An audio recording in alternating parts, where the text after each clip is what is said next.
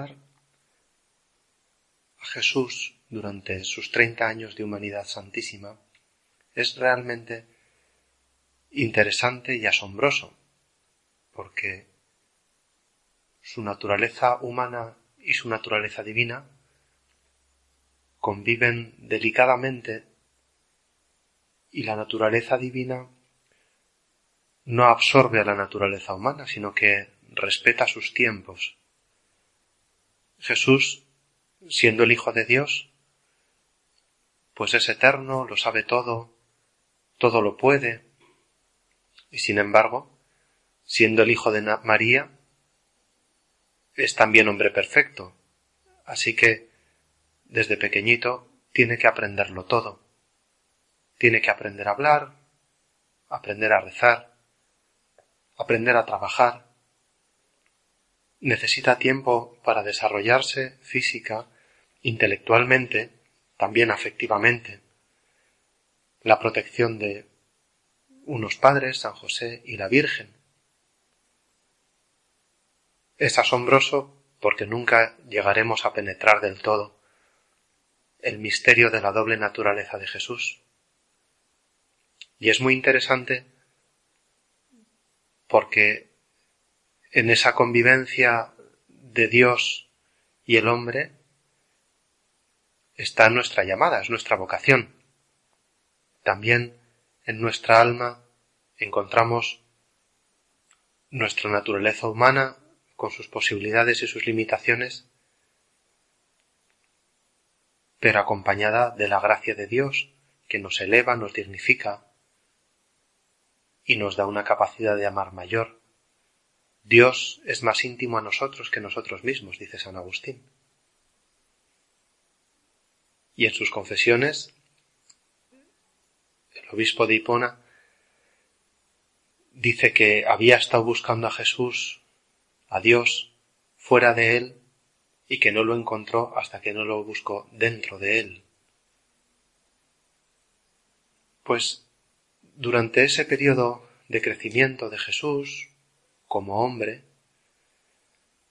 seguramente fue aprendiendo y madurando cuál era su misión en la tierra, que había venido a salvarnos y cómo había venido a salvarnos, que nos tenía que contar de modo visible el amor que Dios nos tiene, de modo intangible, pero perceptible.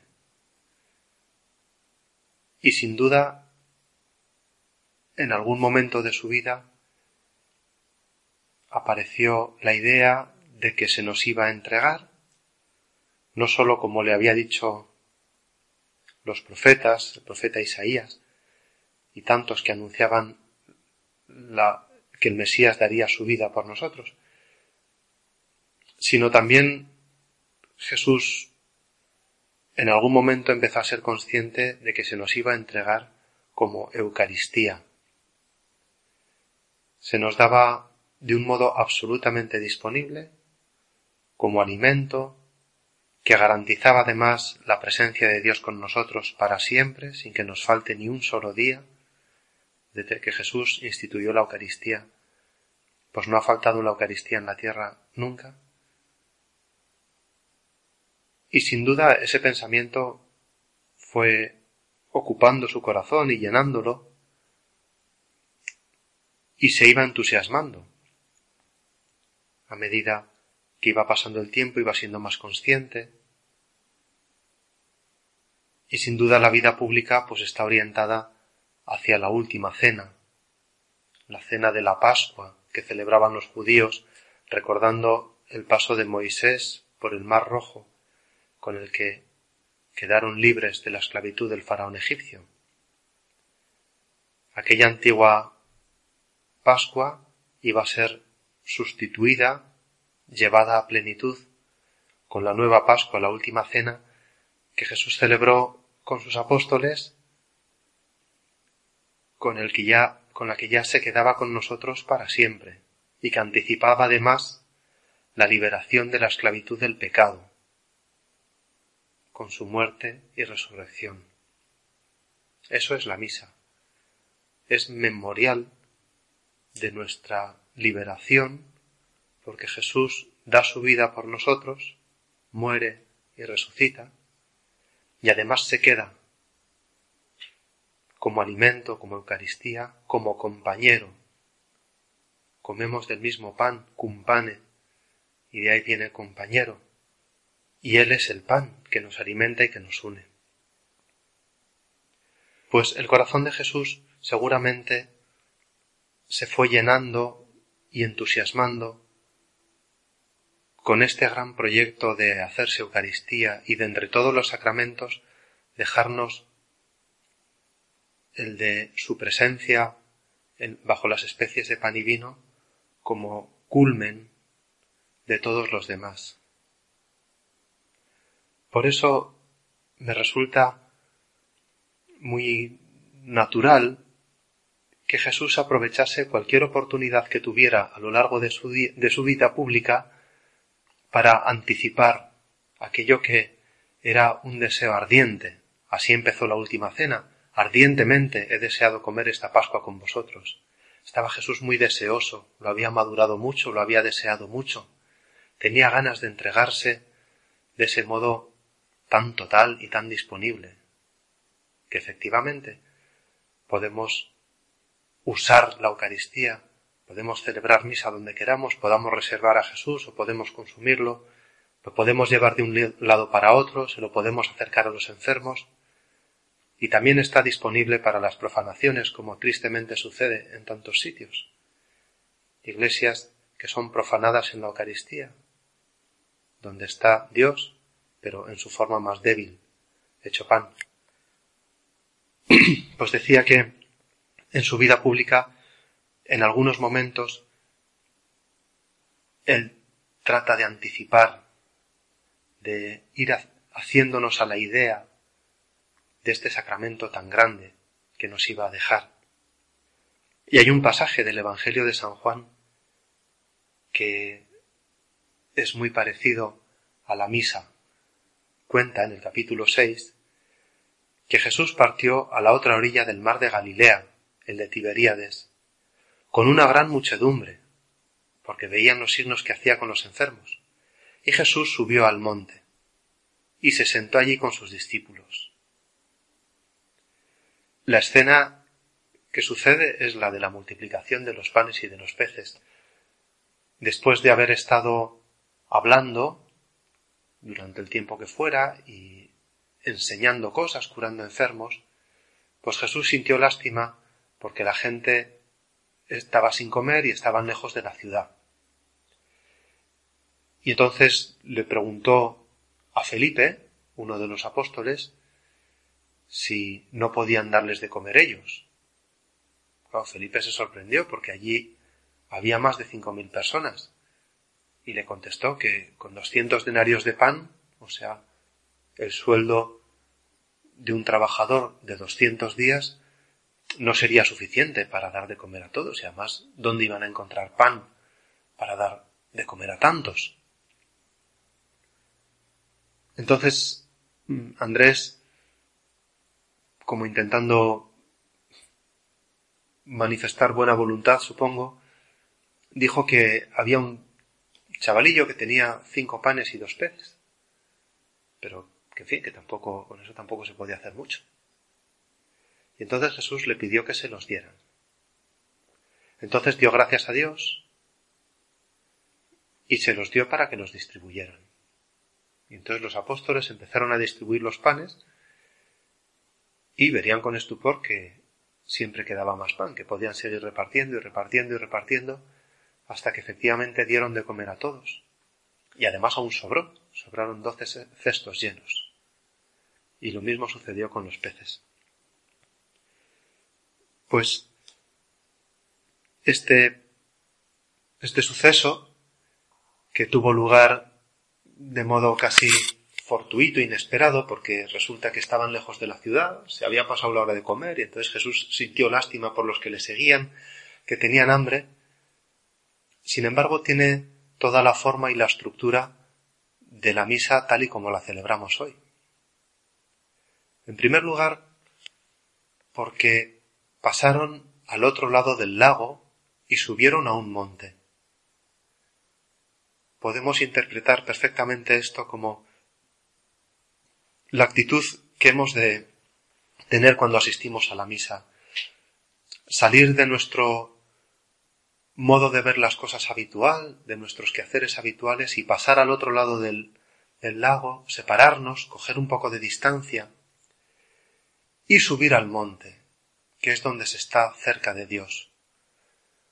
Al entrar en una iglesia, efectivamente, esto se ve muy bien en las iglesias medievales, románicas, góticas, las cosas se ven de modo muy distinto, los colores son distintos, los olores son distintos, las formas son distintas, nada es lo que parece. Uno entra en una catedral gótica, por ejemplo, y entonces se encuentra con un amplio espacio en penumbra, donde la luz entra con muchos colores porque entra a través de las vidrieras y se proyecta. Y se crea un clima, un espacio de mucho silencio. Son además iglesias altas,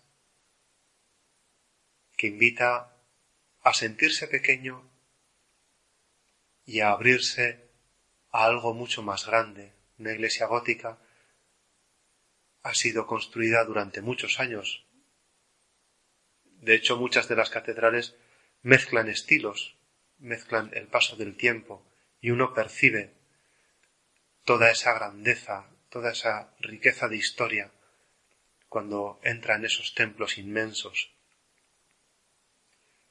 Entrar en una iglesia de esas y percibir la diferencia, apreciarla, es una actitud necesaria al empezar la misa, aunque se celebre en una habitación pequeña, que no es muy distinta de las demás, pero vale la pena hacer ese esfuerzo, porque en la misa las cosas no son lo que parecen. El sacerdote no es la persona que conocemos y que hemos compartido con él a lo mejor momentos lúdicos, de deporte, de trabajo, de lo que sea, sino que es el mismo Jesucristo. La mesa situada en el centro del presbiterio es efectivamente una mesa y allí va a tener lugar un banquete, pero en realidad es un altar donde se está ofreciendo un sacrificio. Y el pan, pues va a dejar de ser pan y se va a convertir en el cuerpo de Cristo, y el vino va a dejar de serlo y se va a convertir también en el cuerpo en la sangre de Cristo. Y aunque cuerpo y sangre de Cristo separados simbolizan la muerte de Jesús por la separación del cuerpo y de la sangre, sin embargo, en cada trocito de pan consagrado está Cristo vivo, y en el cáliz lleno de vino consagrado está también todo Cristo vivo.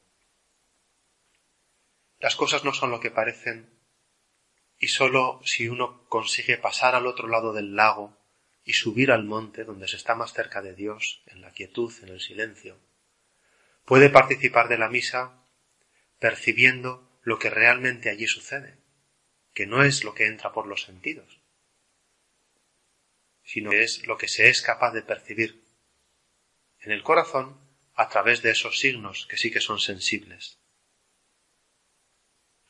Entonces, Jesús sintió lástima y deseó alimentar a toda esa gente, pero antes les explicó muchas cosas.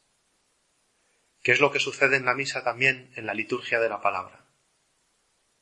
Hay un diálogo de Dios con nosotros, Dios nos cuenta cuánto nos quiere en la primera lectura, que se termina diciendo palabra de Dios, y quien ha entrado y ha subido al monte dejando al otro lado del lago sus preocupaciones ordinarias y se mete en el sentido de las lecturas, entonces entiende a Dios que le habla a través de los profetas, a través de los libros del Antiguo Testamento o de las cartas de San Pablo. La palabra de Dios es palabra viva y por eso se escucha sentados en actitud reflexiva, de escucha atenta. Dios habla de modo nuevo cada día, igual que cada amanecer es distinto del, día anterior o del de cualquier otro lugar. en cada misa, en la liturgia, cuando se lee la palabra de Dios, tiene un modo nuevo de decir lo que nos quiere. Y a esa palabra de Dios que recibimos alabándole, te alabamos Señor, respondemos con palabras que también son inspiradas, con el salmo responsorial. Muchos de los salmos fueron compuestos por el rey David, que vivió hacia el año mil antes de Cristo, y que fue un rey que prefigura al mismo Jesús, que conoció la cercanía de Dios, la providencia de Dios, y conoció también como nosotros el haberse alejado de Dios por el pecado, y que se arrepintió y volvió, y fue un rey grande, digno antecesor de Cristo. Con palabras inspiradas a él y rezadas por el pueblo judío y por la, y por la Iglesia durante ya tres mil años, respondemos a Dios, qué riqueza. El salmo que se repite todos los días en la misa tiene una densidad, una profundidad espiritual, histórica, y que además es palabra inspirada por el Espíritu Santo. Difícilmente por nuestra cuenta, si es que es posible, haremos una oración mejor Repitamos el, salmo con el corazón, personalizando. El Señor es mi pastor, nada me falta, por ejemplo. Nos puede sonar a un estribillo sabido, pero también lo podemos aclamar desde lo profundo del corazón y dejar que efectivamente nos transforme. Si el Señor es mi pastor, nada temo. Después de la liturgia de la palabra, que termina con el Evangelio leído por el sacerdote en el nombre del propio Cristo, es Jesús vivo que nos habla, y por eso la aclamación es Gloria a ti, Señor Jesús, dirigida al sacerdote, que, impersonando a Cristo, lo ha proclamado, y por eso besa el libro del Evangelio, como besando la vida de Cristo, y hemos comenzado el Evangelio haciendo una cruz en nuestra frente y en nuestra boca y en nuestro corazón. Cristo en mis pensamientos, Cristo en mis palabras, Cristo en mi corazón. Pues después de, enseñar a todos y de curar enfermos, que la palabra de Dios puede curar enfermedades, puede resucitar corazones, que por cierto es lo mismo que sucedió a los discípulos de Emmaús cuando Jesús les acompañó desde Jerusalén a Emaús, les iba explicando las escrituras, de modo que la desesperanza de aquellos hombres se transformó en una alegría incontenible. No es verdad que ardía nuestro corazón mientras nos hablaba por el camino nos explicaba las escrituras. Eso es la liturgia de la palabra en la misa. Después pidió ayuda a los apóstoles para dar de comer a todos. Sin duda Jesús no necesitaba la ayuda de nadie, no necesitaba ni cinco panes, ni dos peces, ni nada. Jesús podía transformar las piedras de la montaña en pan y decir a todos que comieran tranquilamente. Pero resulta que para milagro tan grande quiere contar, desea contar, pone como condición para el milagro el que los apóstoles aporten lo que tuvieran por poco que fuera, pero lo que tuvieran. Y cinco panes y dos peces de un chico fueron el instrumento del que él mismo se sirvió para hacer ese prodigio tan grande. Lo mismo sucede en la misa y en la Eucaristía. Cuando nosotros en el ofertorio ponemos Bendito seas, Señor Dios del universo, por este pan, fruto de la tierra y de nuestro trabajo. El pan y la tierra simbolizan en realidad toda la creación, porque la tierra, con la lluvia, con la luz, con la semilla, con el tiempo, es lo que Dios pone, lo que la naturaleza nos da y que bendice a Dios, y a lo que nosotros añadimos nuestro trabajo. Es curioso que en las iglesias se suele hacer la ofrenda de dinero justamente en ese momento. El sentido primordial no es obtener dinero para ayudar a la iglesia, aunque también tiene ese sentido. El sentido primordial es precisamente que el dinero simboliza el esfuerzo y el trabajo con el que sacamos adelante nuestros proyectos más importantes. Cuidamos de la familia, llevamos a cabo nuestra empresa profesional. Y al ofrecer ese dinero a la Iglesia, estamos simbolizando en él todo el trabajo que hacemos con el que queremos bendecir a Dios, junto con el resto de la creación.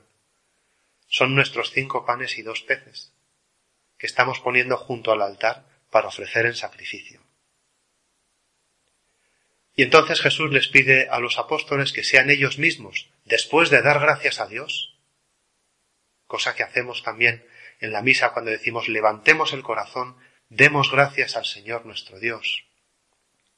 Y con agradecimiento a Dios, bendiciendo a Dios, santo, santo, santo, con la alegría de saber que estamos con Dios, entonces distribuimos los panes, el fruto de nuestro trabajo, nuestra alegría, lo distribuimos comunicándoselo a los demás.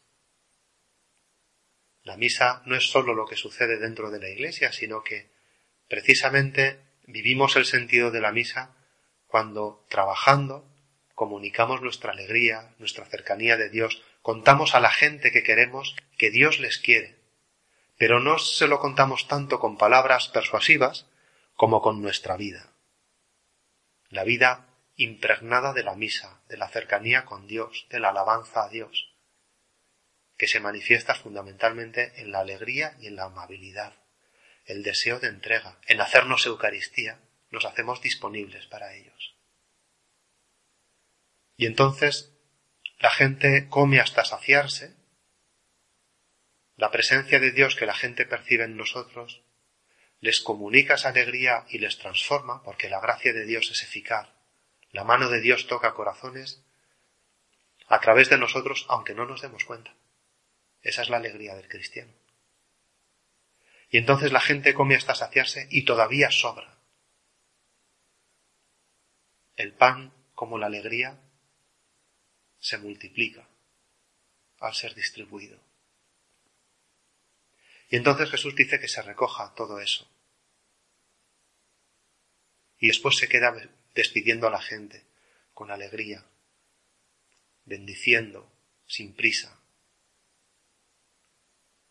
Liturgia de la palabra, Dios primero explica, liturgia de la, Eucaristía.